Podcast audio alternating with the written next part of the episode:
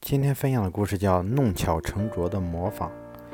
在南美洲森林里，一只水獭在河边来回地走动了几下，然后竖起身子，发出几声尖叫后，快跳到河里，快速地游到了另一侧的岸边，并迅速跑到一棵红果树下，叼起一颗掉在地上的红果，游回到对岸。这时，对岸的一只猴子见水獭叼回一。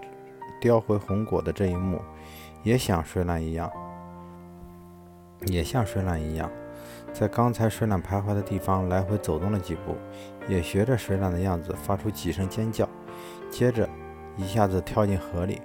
猴子不会游泳，结果跳水而亡。这种现象在南美洲的森林里屡见不鲜。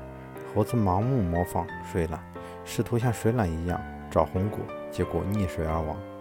我国春秋时期，越国有一位美女西施，无论举手投足还是言谈微笑，样样都惹人喜爱。西施稍用淡妆，衣着身着衣服身着衣服朴素，但是不管走到哪里，都有很多人向她行注目礼。她实在太美了，没有人不惊叹她的美貌。西施平常患有心口疼的毛病，这天她的病又犯了。只见他手捂胸口，双眉皱起，流露出一种娇美柔弱的女性美。当他从乡间走过的时候，乡里人无不睁大眼睛注视着他。乡下有一个丑女人，见到西施捂着胸口、皱着双眉的样子，竟博得那么多人的青睐。回去以后，她也学着西施的样子。结果妇人看见丑女的怪模样，马上把门紧紧关上。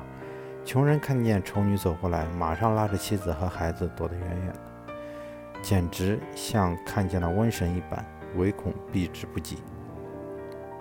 不顾自己的实际，盲目机械去模仿别人，结果只会弄巧成拙，贻笑大方。因为适合别人的未必适合你。